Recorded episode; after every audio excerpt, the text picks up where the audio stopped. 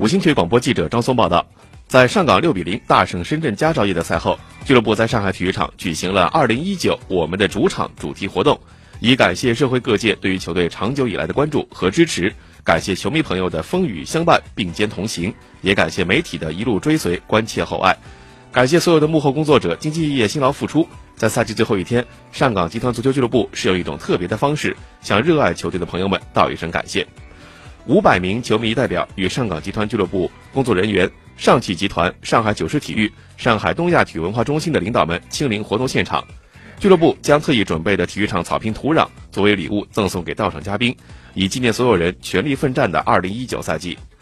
上港集团俱乐部董事长张明表示。上港集团足球俱乐部将始终秉承为国家、为城市、为球迷做贡献的初衷，继续努力，继续奋斗。俱乐部主帅佩雷拉、球员代表王申超、严俊林、蔡慧康、吕文君和贺冠出席了活动。